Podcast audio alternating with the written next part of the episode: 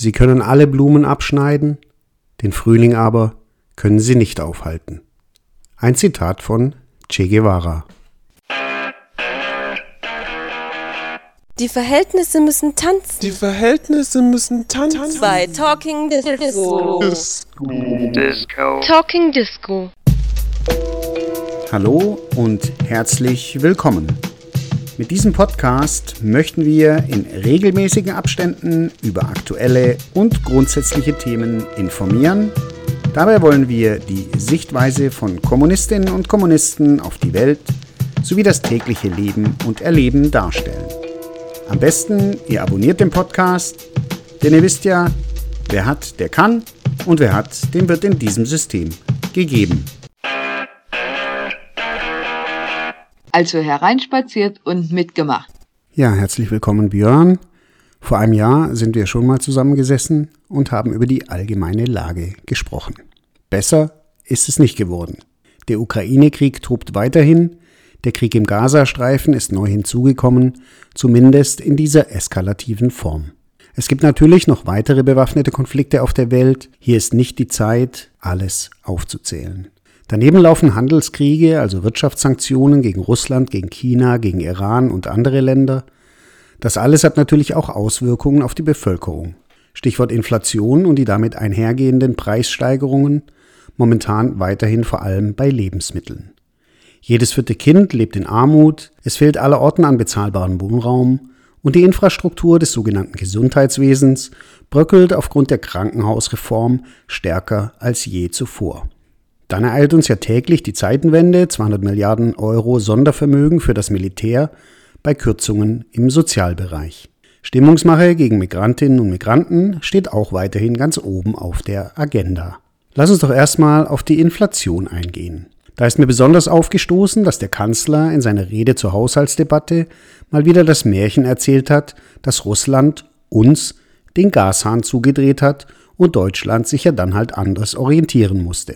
Das stimmt so ja nicht, denn das Aussetzen oder Beenden der Gaslieferungen war ja eine Reaktion auf das Verhalten von Deutschland mit der Sanktionspolitik gegen Russland und der klaren Positionierung pro Ukraine bzw. pro und auch aktiver Teil des NATO-Stellvertreterkrieges gegen Russland. Also einfach eine Umkehr von Ursache und Wirkung, die uns hier vermittelt werden soll. Wie siehst du das? Wir haben eine Situation, dass eigentlich uns die Politik inzwischen für dumm verkauft und man eigentlich, wenn es einen nicht so ja, betreffen würde, persönlich davon ausgehen könnte, dass man in einer Zirkusveranstaltung ist und man es zu tun hat mit Clowns, die einen irgendwie sehr gut unterhalten. Das Problem ist, dass da eine Riesenshow gemacht wird, um uns abzulenken von den eigentlichen Problemen. Fängt eigentlich schon bei dem Wörtchen Inflation an.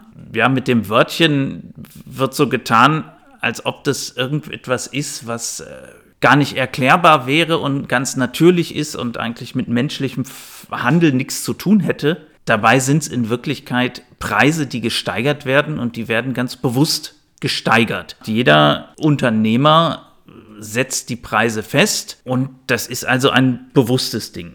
Dazu kommt in den Statistiken, und das merken wir jetzt ja in den Veröffentlichungen vom Statistischen Bundesamt, dass so getan wird, als ob die Inflation gar nicht mehr so schlimm wäre weil diese Verhältniszahl, also diese Prozentzahl, die angibt, äh, wie viel die Preise sich im Durchschnitt gesteigert haben vom letzten Jahr zum aktuellen Monat, gar nicht mehr so, so, so großartig gesteigert hätten. Wenn man sich das Ganze genau anguckt, dann liegt dem ganzen Warenkorb zugrunde, der ja so zusammengestellt ist, dass Waren des täglichen Bedarfs schon einen Großteil ausmachen, aber natürlich äh, nicht in dem Verhältnis berücksichtigt sind, wie das die Menschen mit geringeren Einkommen eigentlich aufbringen müssen, die halt einen Großteil ihres Verdienstes oder, oder des Geldes, das sie im Monat zur Verfügung haben, für Miete aufbringen müssen, für Lebensmittel aufbringen müssen und für Energiekosten aller Art. Und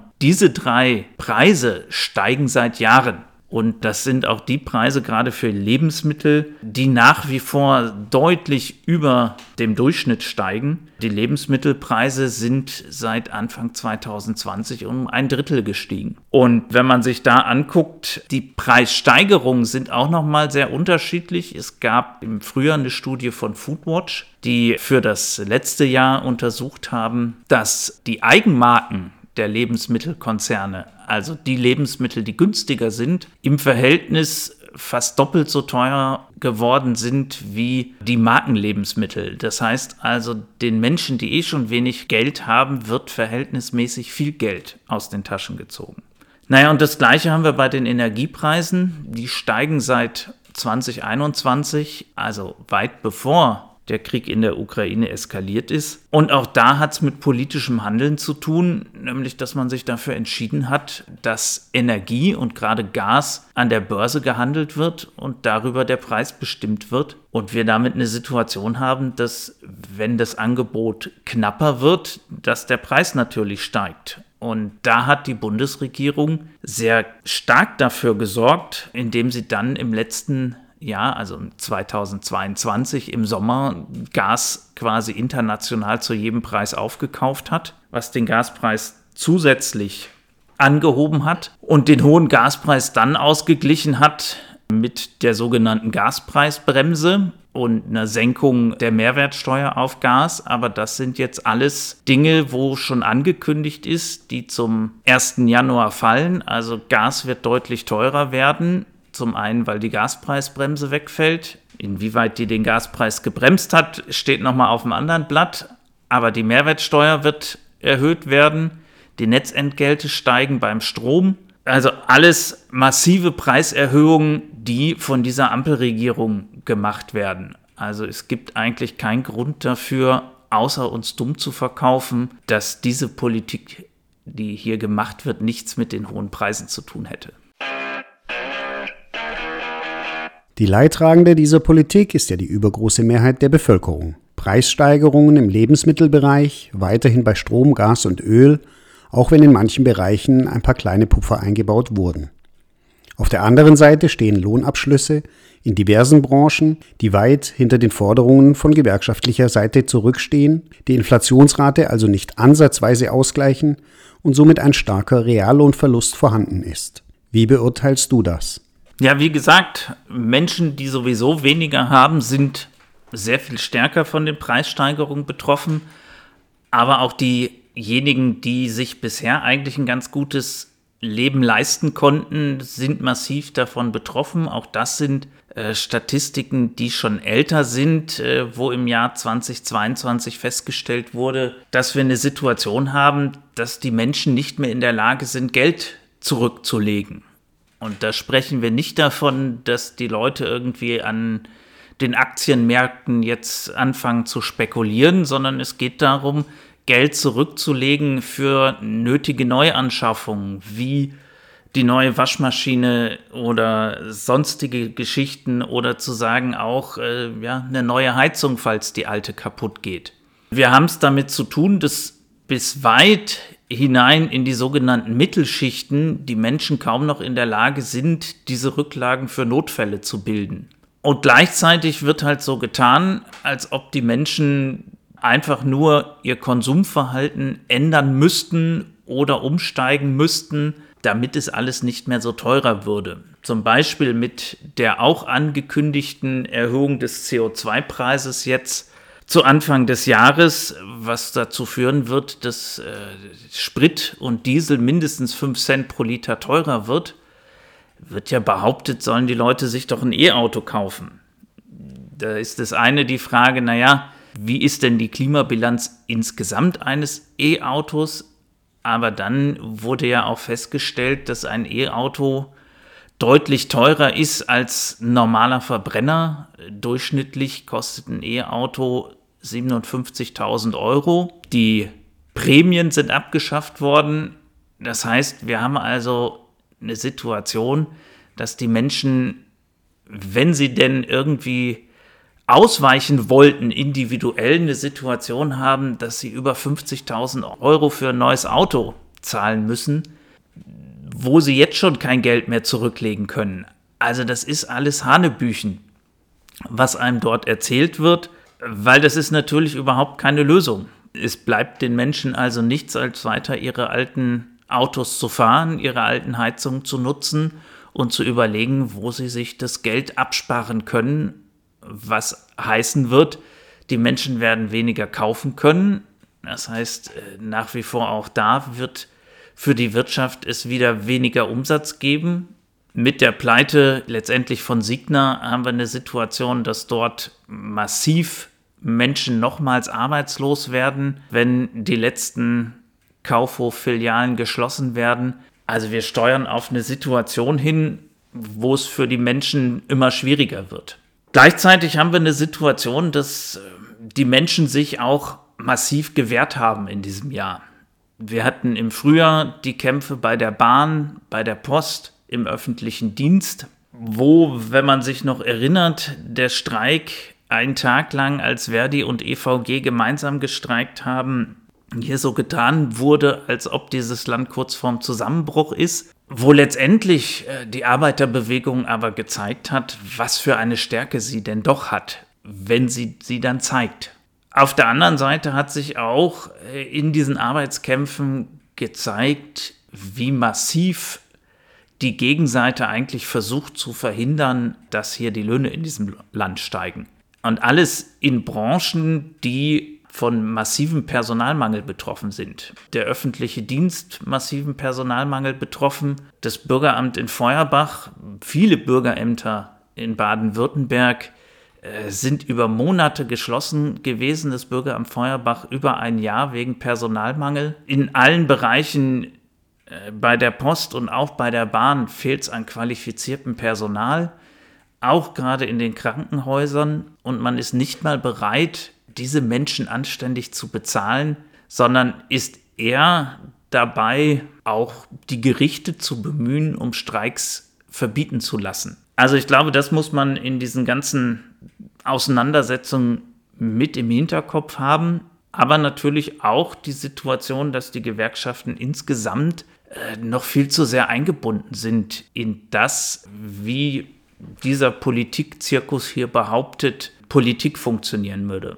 Leider lassen sich gerade die Gewerkschaftsspitzen diese Geschichten allzu gerne von einem SPD-Kanzler erzählen, dass ja nur Russland schuld wäre, obwohl sie es besser wissen könnten. Und das führt natürlich schon dazu, mit diesem erheblichen Druck der Gegenseite, dass die Bereitschaft, ja, die Kämpfe wirklich weiterzuführen und in eine neue Qualität zu bringen, bei den Gewerkschaftsführern doch relativ begrenzt ist. Wir hatten es jetzt aktuell auch bei den Länderbeschäftigten, wo die Berichte schon so waren, dass deutlich mehr Kolleginnen und Kollegen bei den Warnstreikaktionen waren, wie auch im Stahlbereich, wo die Frage natürlich gewesen wäre, diese Kämpfe weiterzuführen und tatsächlich in Streikaktionen zu führen auf der anderen Seite steht natürlich die Frage, sind die gewerkschaftlichen Strukturen im Moment in der Lage dazu? Das größte Problem, was ich in dem Zusammenhang sehe, ist, dass es dort keinen offenen Umgang gibt, sondern dass die Gewerkschaftsführungen die Abschlüsse, die sie im Moment schaffen, ähnlich verkaufen wie der Bundeskanzler seine Politik auf dem SPD-Parteitag, nämlich sich hinzustellen in einem historischen Umfragetief für die SPD und einen Parteitag zu organisieren, wo man sich als Kanzler feiern lässt, der offensichtlich das erfolgreichste Land der Welt führt und nicht äh, die schlechteste Regierung der Welt. Weitere Stichworte zur Lage im Inland. Jedes vierte Kind muss in Armut leben oder ist von Armut bedroht. Es fehlen 430.000 Kita-Plätze, die Tafeln, 973 gibt es davon, die bis zu zwei Millionen Menschen unterstützen, befinden sich laut Eigenangaben im Dauerkrisenmodus. Von den in 2022 gebauten 295.000 Wohnungen sind weniger als ein Drittel klassische Mietwohnungen und weniger als ein Zehntel Sozialwohnungen. Noch gibt es 1,1 Millionen Sozialwohnungen, allerdings fallen jedes Jahr ca. 45.000 Wohnungen mit Preisbindung heraus die dann auf dem Markt vermietet werden. Natürlich wesentlich teurer. Die Angebotsmieten in kleineren Städten steigen ebenfalls rasant. In Baden-Württemberg sind die Mietpreise in Stuttgart am höchsten, danach folgen Ludwigsburg und Böblingen fast gleich auf. Die Wohnungspolitik von Bund, Ländern und Kommunen also eine absolute Miserie. Was kannst du uns dazu sagen? Naja, die Bundesregierung ist angetreten im Koalitionsvertrag mit zwei Punkten, wo man sagen konnte, könnte interessant werden, wenn sie das tatsächlich umsetzen. Das war zum einen die Frage der Kindergrundsicherung und das waren zum anderen die Fragen der Wohnungs-, des Wohnungsbaus. Was bei der Kindergrundsicherung rausgekommen ist, äh, wissen wir jetzt nach diesem neuen Haushaltskompromiss noch nicht. Wir wissen aber, was davor rauskam, nämlich eine Katastrophe weniger als nichts. Von den 12 Milliarden, die die Familienministerin Paus äh, gefordert hatte, was im Verhältnis zu den Zahlen, die von Wohlfahrtsverbänden gefordert wurden, um effektiv Kinder vor Armut zu schützen in diesem reichen Land, war das schon nichts die hat sich runterhandeln lassen auf 2 Milliarden. Und bei dem, was in diesem Programm der Kindergrundsicherung steckt, nämlich als erstes Mal, dass man Leistungen zusammenlegen möchte aus unterschiedlichen Verwaltungsbereichen, aus unterschiedlichen gesetzlichen Grundlagen, kann man davon ausgehen, dass diese 2 Milliarden in der Verwaltung verschwinden werden und bei den Kindern davon nichts ankommt. Die zweite Katastrophe, die diese Regierung zu verantworten hat, ist ihr Wohnungsbauprogramm, gestartet mit dem Ziel, jährlich 400.000 neue Wohnungen zu bauen, was bei dem Bedarf, den es in Deutschland gibt, auch schon viel zu wenig war, aber es wäre zumindest ein Anfang gewesen. Auch davon letztendlich wird nach diesem neuen Haushalt nichts mehr überbleiben und man eine Situation hat, dass die Mieten in den Ballungsräumen weiter steigen werden, das ist eine katastrophale Situation. Wenn man sich dann den Kanzler angehört hat, der sich hingestellt hat nach dem Koalitionskompromiss zum Haushalt, ja, die drei Hauptziele der Koalition verkündet hat, nämlich die Frage, man wolle gleich weitermachen mit der Frage, gegen den Klimawandel etwas zu unternehmen oder man wolle dafür sorgen, dass es in diesem Land weiterhin einen sozialen Zusammenhalt gibt und dass es für die Frage der Sicherheit weiterhin etwas gibt, muss man halt sagen, diese Regierung tut nichts gegen den Klimawandel. Wir hatten den CO2-Preis, der einfach nur dazu führt, dass die Menschen mehr bezahlen. Wir haben die Situation, dass die Bauern sich zu Recht darüber aufregen, dass in einer Übernachtaktion sowohl die Subventionen für den Agrardiesel zusammengestrichen werden, als auch, dass jetzt auf einmal für Landmaschinen Kfz-Steuer gezahlt werden soll, wo man halt sagen muss, äh, das wird letztendlich bei den Lebensmittelpreisen obendrauf geschlagen werden müssen, weil die Bauern das auch nicht zusetzen können. Das heißt also, das ist nichts, was irgendwie dem Klima nützt, weil auch dadurch sich kein Bauer äh, einen E-Traktor kaufen kann, weil es die einfach nicht gibt, sondern es wird dazu führen, dass die Menschen noch tiefer in die Tasche greifen müssen, um Lebensmittel zu kriegen. Und da ist es, glaube ich, gut, dass die Bauern massiv auf die Straße gehen. Der soziale Zusammenhalt in diesem Land wird durch diesen neuen Haushalt auch alles andere als gestärkt, sondern dieser Haushalt wird die Menschen auseinandertreiben. Das ist schon in den ersten Stunden der Debatte klar geworden, wo die CDU angefangen hat, auf Bürgergeldbezieher einzuhacken, wo schon jetzt klar ist, dass wieder so getan wird, als ob diejenigen, die man vorher mit Hartz IV bestraft hat, wo jetzt so getan wird, als ob es äh, mit der Namensänderung in Bürgergeld etwas anderes wäre, als ob das Almosen wären für diejenigen, die einfach nur zu faul sind. Auch da muss man sagen, dass die Mehrzahl der Bürgergeldempfängerinnen Alleinerziehende sind und dass hier ein großer Punkt ist, wo die Armut und gerade auch die Kinderarmut eigentlich aufrechterhalten ja, und gefestigt wird. Und das letztendlich für Generationen, weil die Chancen, die Kinder im Bürgergeldbezug haben, äußerst gering sind. Stichwort Militarisierung. Die 200 Milliarden Euro Sondervermögen für das Militär haben wir erwähnt. Die 2% des Bruttoinlandsproduktes für militärische Ausgaben als Ziel stehen auch schon fest. Demgegenüber Kürzungen vor allem im sozialen Bereich. Stimmen, die sich gegen Krieg und für diplomatische Lösungen bzw. Friedensverhandlungen einsetzen, werden oft denunziert, an den Rand gedrängt, während für die Regierung Krieg quasi den selbstverständlichen Normalzustand darstellt. Sind denn alle verrückt geworden? frage ich dich. Na, ich würde es nicht verrückt nennen, wenn man diese Kriegsregierung schon ja, moralisch geißeln wollen würde, müsste man eher sagen, die sind kriegsgeil.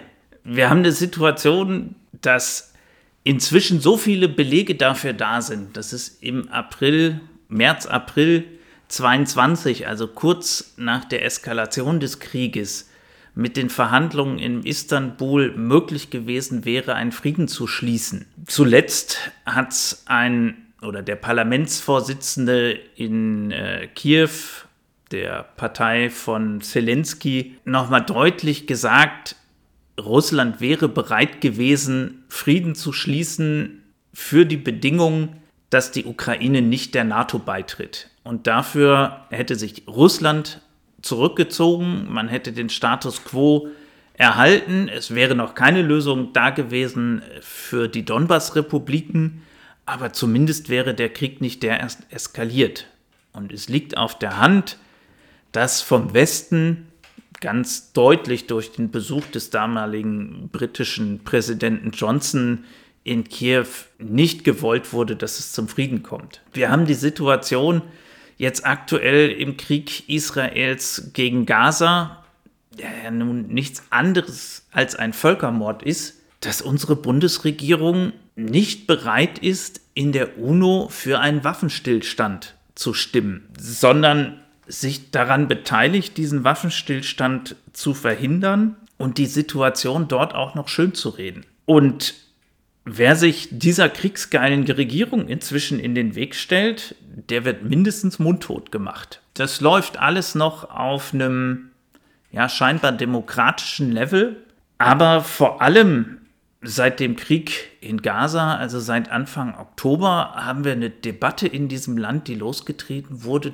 die muss einen schon erschrecken. Also von Demonstrationsverboten ganz zu Anfang über die Verbote, bestimmte Parolen zu rufen, dass die Polizei sich Schilder mit Parolen zeigen lässt, dass man sich Slogans abnehmen lassen muss, dass nur noch bestimmte Slogans in bestimmten Sprachen gerufen werden dürfen, bis hin dazu, dass erzählt wurde, naja, das Demonstrationsrecht steht nur Deutschen zu. Das ist schon eine Situation, wo man sagen muss, das ist eine neue Qualität, und wo man sehr vorsichtig sein muss, wie hier von den staatlichen Stellen, von Politik, Verwaltung und äh, Polizei und Justiz äh, daran gearbeitet wird, wirklich mit dem Vorschlaghammer dieses Grundgesetz äh, zu zertrümmern und die Meinungs- und Versammlungsfreiheit in diesem Land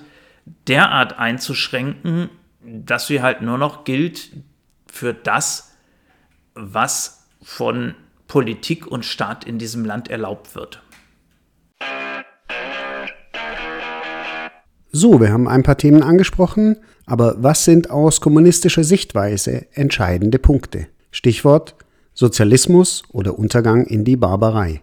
Und dabei haben wir den Klimawandel als existenzielle Bedrohung noch gar nicht erwähnt. Na, ich glaube, zum Thema Klimawandel wird eins ganz deutlich. Dieses Problem ist so groß und es ist ja nicht nur das Klima, sondern man muss ja sagen, es geht um die Frage des Erhalts der gesamten natürlichen Umwelt und es geht darum, wie kriegen wir das überein als Menschheit, dass wir die Natur brauchen für unsere Überlebensmittel, also nicht nur für das, was wir essen, sondern für unsere Luft, äh, für das Wasser, was wir trinken, aber auch für die Kleidung, letztendlich aber auch die ganzen Rohstoffe für äh, Häuser, alles, was wir produzieren.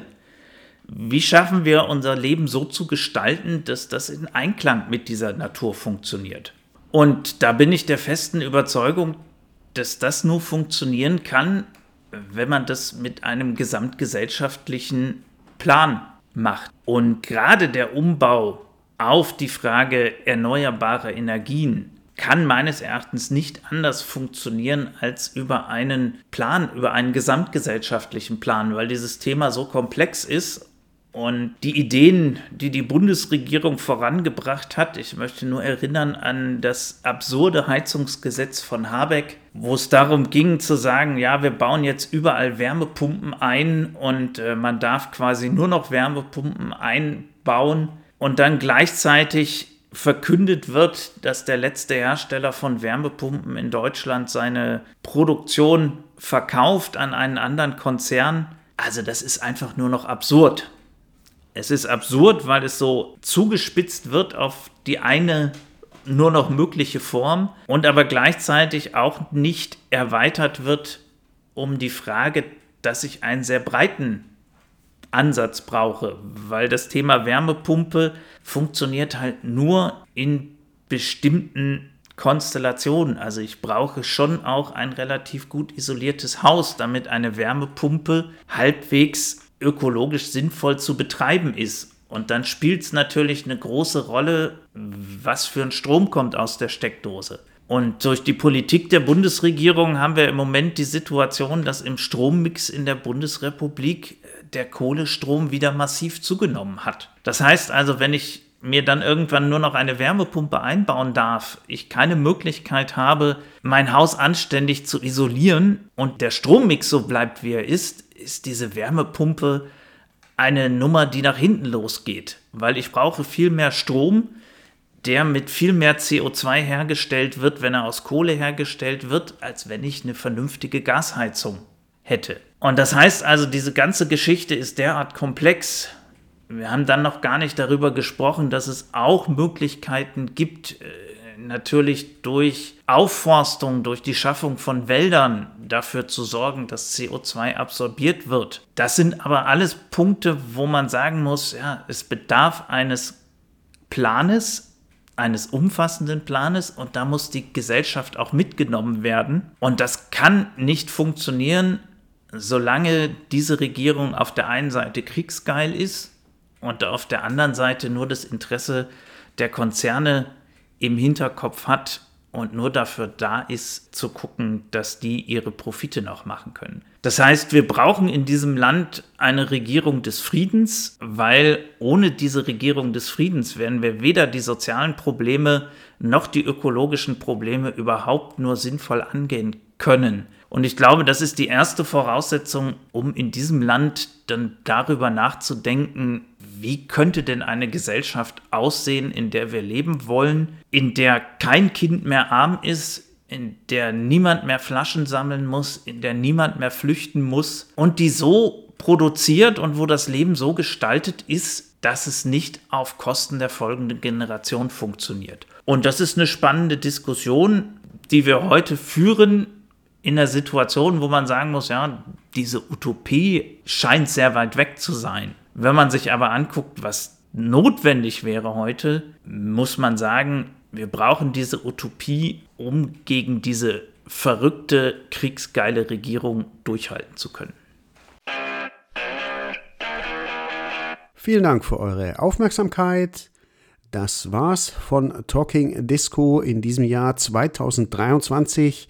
Wir wünschen allen einen guten Rutsch und ein gutes neues Jahr 2024, in dem wir uns dann selbstverständlich wieder hören werden und bis dahin, wie immer, nicht unterkriegen lassen. Die Verhältnisse müssen tanzen. Die Verhältnisse müssen tanzen. Bei Talking Disco. Disco. Talking Disco.